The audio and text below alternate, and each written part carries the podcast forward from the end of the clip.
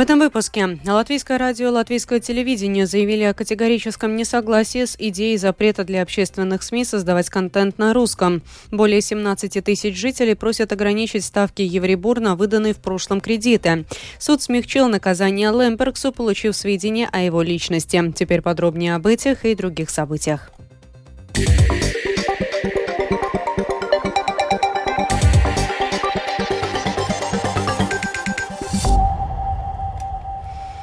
Латвийское радио, латвийское телевидение заявили о категорическом несогласии с идеей запрета для общественных СМИ создавать контент на русском, которая попала в концепцию национальной безопасности 2023. Вот что об этом документе программе подробности сказала спикер Сейма Дайга Мериня. Национālās drošības koncepcijā tiešām ir ielikts, ielikts. В концепцию национальной безопасности на самом деле включен пункт, согласно которому с 1 января 2026 года все общественные СМИ должны полностью перейти на латышский язык.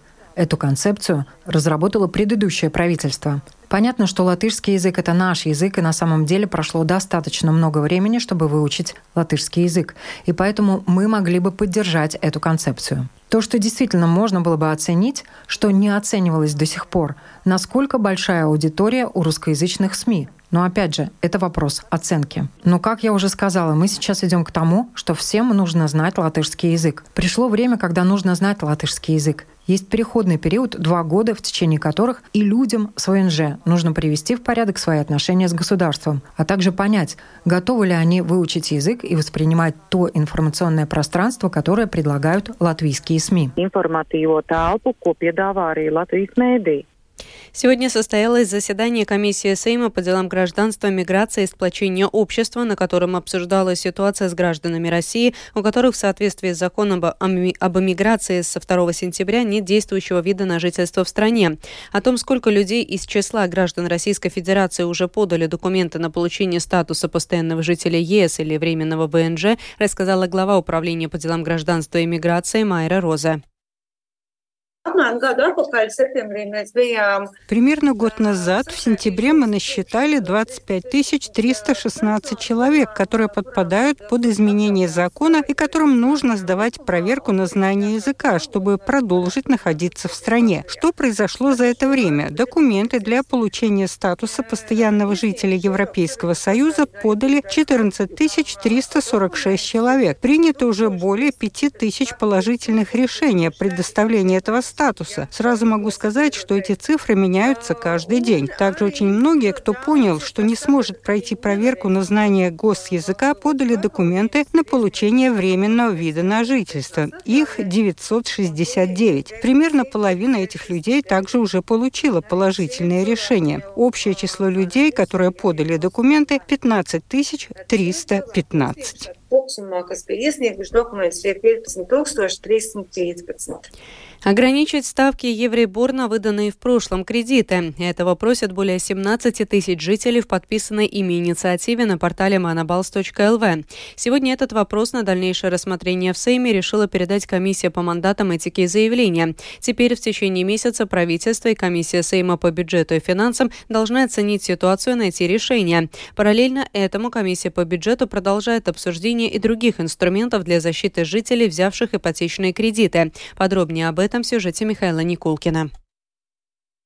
Придя в банк подписывать договор, жительница Огра Ева, имя изменено, поинтересовалась о возможном росте ставок Евребор. В банке ей ответили, что максимальная ставка может вырасти до 900 евро в месяц, однако вероятность этого очень мала. Чтобы поступить разумно, семья создала подушку безопасности, однако полностью избежать роста ставки Евребор не удалось.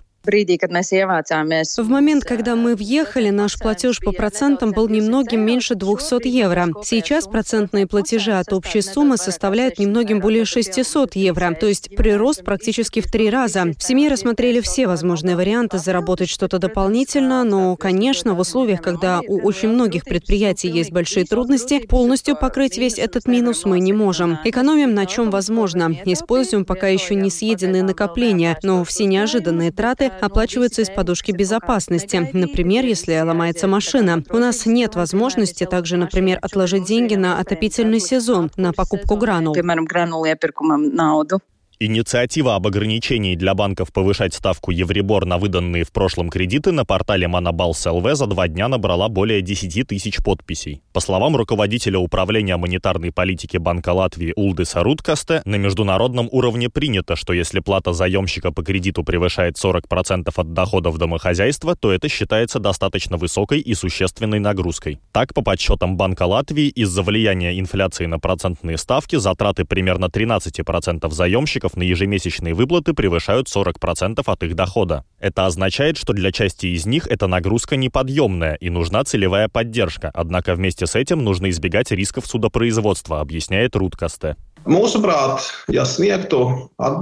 На наш взгляд, если оказывать поддержку, то она должна предоставляться, взимая с банков дополнительный налог. Это может быть и подоходный налог с предприятий, что сейчас предлагает Министерство финансов. Возможно, можно дискутировать и о других механизмах, как взимать деньги с банков. Но это должно происходить таким способом, чтобы не ухудшать ситуацию страны с достаточно хорошей репутацией и инвестиционной средой. Похожего мнения придерживается Министерство финансов и Ассоциация финансовой отрасли. В свою очередь депутат Сейма Эдмундс Юревиц «Новое единство» подчеркивает, что это серьезная проблема, которая особенно затрагивает экономически активный средний слой в Латвии. Ситуация, на мой взгляд, критическая, и наибольшая проблема в том, что если мы говорим только о социально незащищенных людях, то, мне кажется, это напрямую бьет по экономически активному среднему слою Латвии. И это очень опасно, потому что это тот слой, это те, кто обеспечивают стабильность государства, и в основе которого лежат семьи с детьми детьми.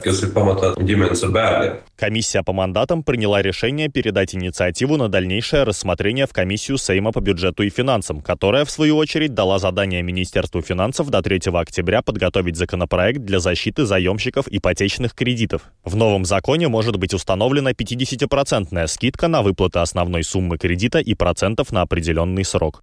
Михаил Никулкин, Агния Лаздыня, служба новостей Латвийского радио.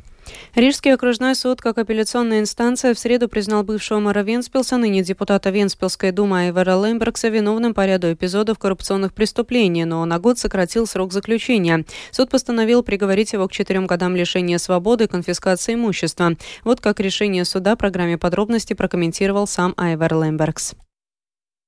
Ну, согласно нашей конституции, соответственно, Никто не может быть признан виновным, если это решение не принял суд, и это решение вступило в силу. Решение это, как и первой инстанции, не вступит в силу, потому что мы будем подавать в апелляцию, и мы к этому готовились. И я ни один э, в секунду не думал, что в Латвии есть в Рижском областном суде хоть один судья, который бы мог оправдать олигарха, прочее, прочее, прочее, прочее Айвара Лембергса. Судья Рижского окружного суда Сандра Амола не считает приговор Лембергсу слишком мягким и указала на длительность рассмотрения дела. На момент рассмотрения этого дела районным судом были получены сведения о личности подсудимого, которых еще не было на заседании суда первой инстанции. Мы сегодня не будем детально раскрывать, что нанесло вред его здоровью, но это повод смягчить наказание. Мы не думаем, что это мягкий приговор. Конечно, суд первой инстанции учел, как долго это дело рассматривается и расследуется. Мы тоже это учли, потому что и это имеет значение.